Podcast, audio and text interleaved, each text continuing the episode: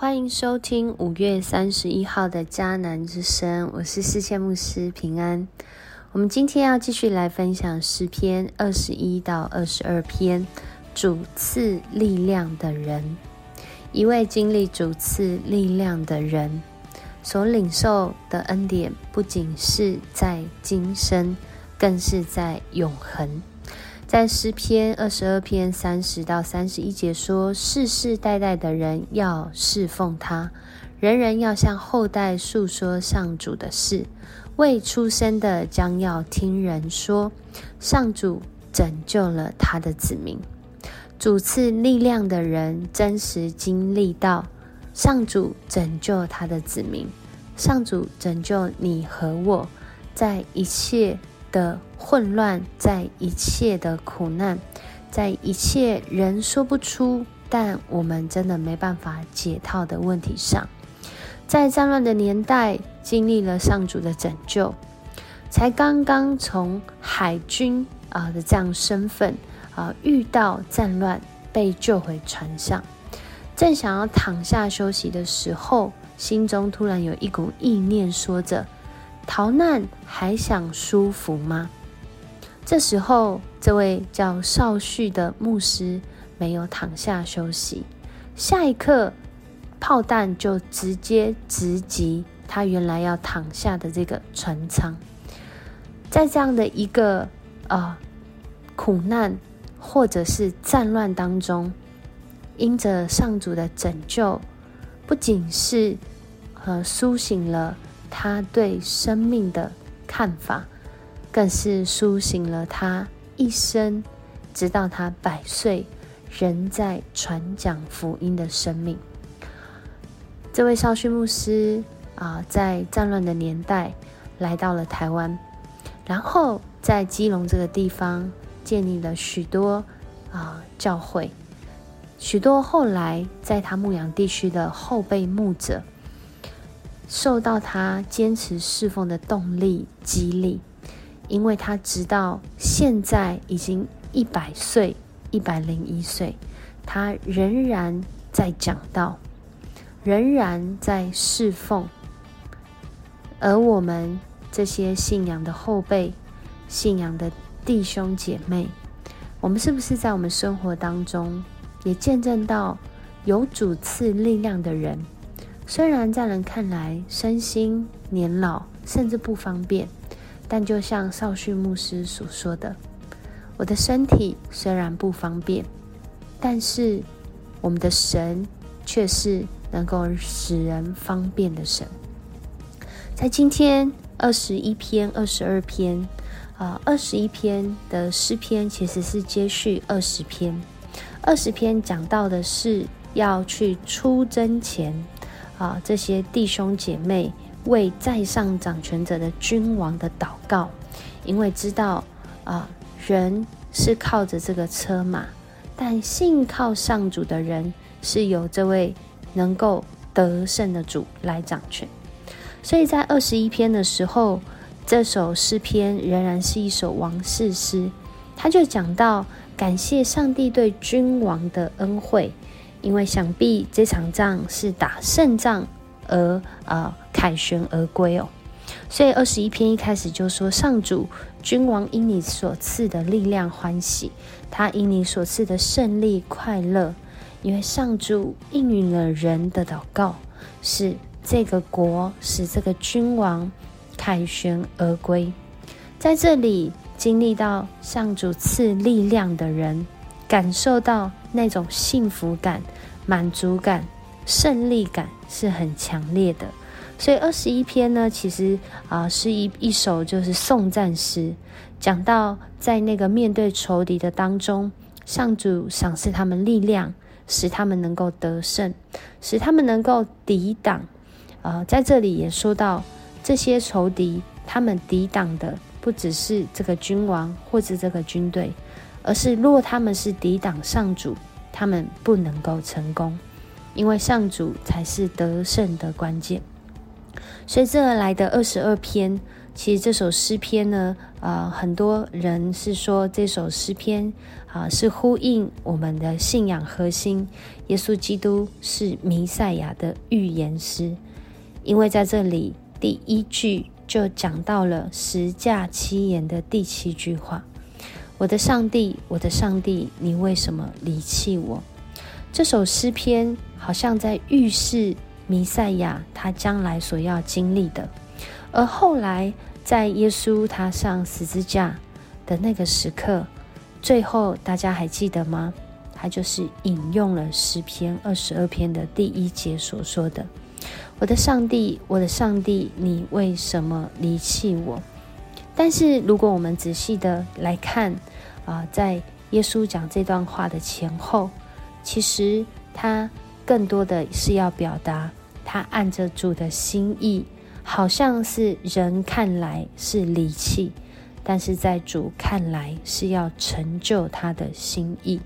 所以二十二篇其实很安慰许多啊，真的在经历当中感受到好像跟上帝的关系很远，好像在那恩典当中是被离弃的感受。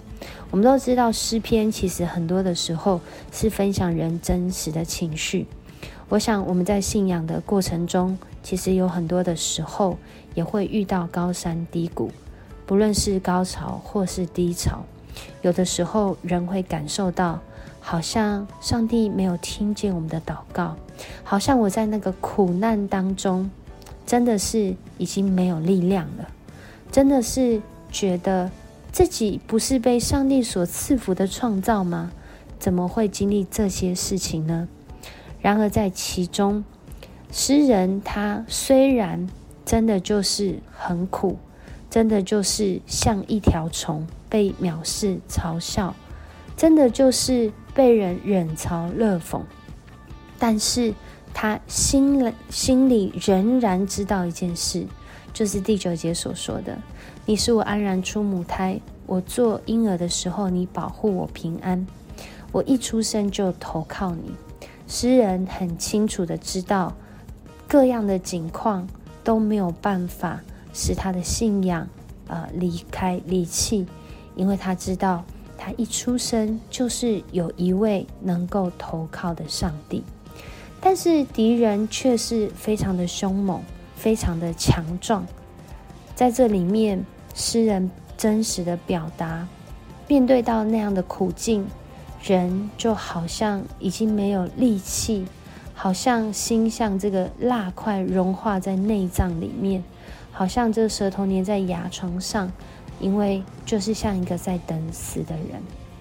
然而，呃，诗篇二十二篇，我们如果过去有读过，我们就知道，第一部分啊到二十一节都在讲，当一个人他真实经历到，即使他信仰我们的上主，他仍然有机会。或者是他遇到那苦境的时候，他的生命真的是很苦啊，很苦。当他说出那个苦的时候，是不是也很像你的经历呢？求主来帮助我们，不是只有读到二十一节哦。继续读下去的时候，诗人他表达他感谢上主拯救，因为他知道。他所经历的这一切过程，上主他必然会拯救。也就是，虽然情感是这样的低落，是这样的苦痛，是这样的挣扎，然而他心里面的信心也不断的在圣灵的带领当中加添他力量。他要向同胞来宣扬上主的作为。这可能是一个人。在经历之后所写的，也可能是他正在经历当中信心的宣告。他宣告上主必定要得胜。他宣告敬畏上主的人在歌颂他的过程当中，要真实的认识我们的主是一位的呃能够拯救，而且有能力拯救的主。所以诗人他这样的经历之后，他仍然在主的面前要表达他对主的歌颂。因为他知道贫穷的人能够保住，寻求上主的人最终要歌颂他，他们的心会永远愉快，因为我们的主是永恒的主，是世世代代的主，是被世世代代所传扬的主。即使未出生的人，他们未来要听见人说，上主拯救了他的子民。在刚刚一开始说到的这个引言。这位少训牧师一百零一岁，仍然在传扬福音，成为一个很美好的信仰的榜样。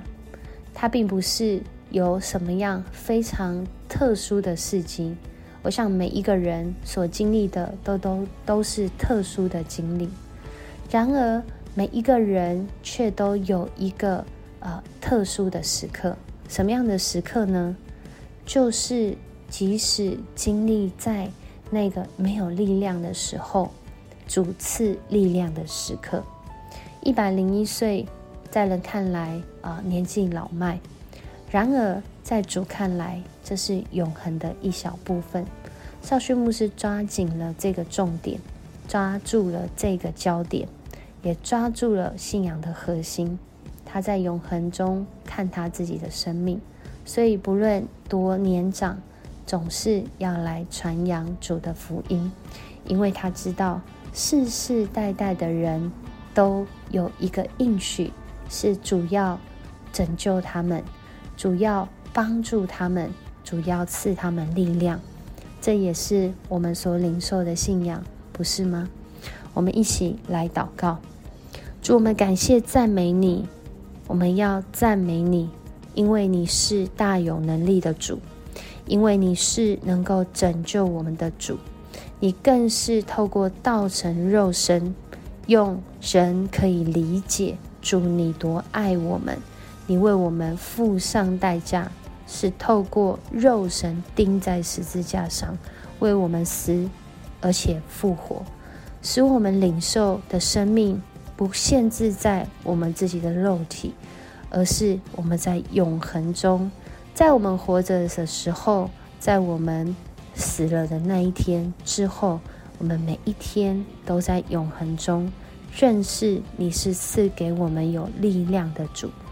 所以诗人在苦境中仍然赞美你，所以诗人在得胜中仍然归荣耀给你，因为我们知道我们的生命源头在于你，幸福在于你，能力。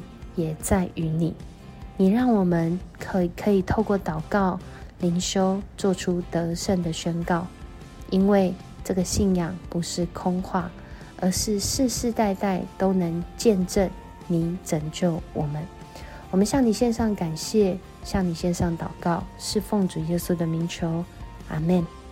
很高兴跟你一起分享迦南之声，愿我们上主的力量临到你。使你的生命在任何的情况中都有盼望，都归荣耀给主。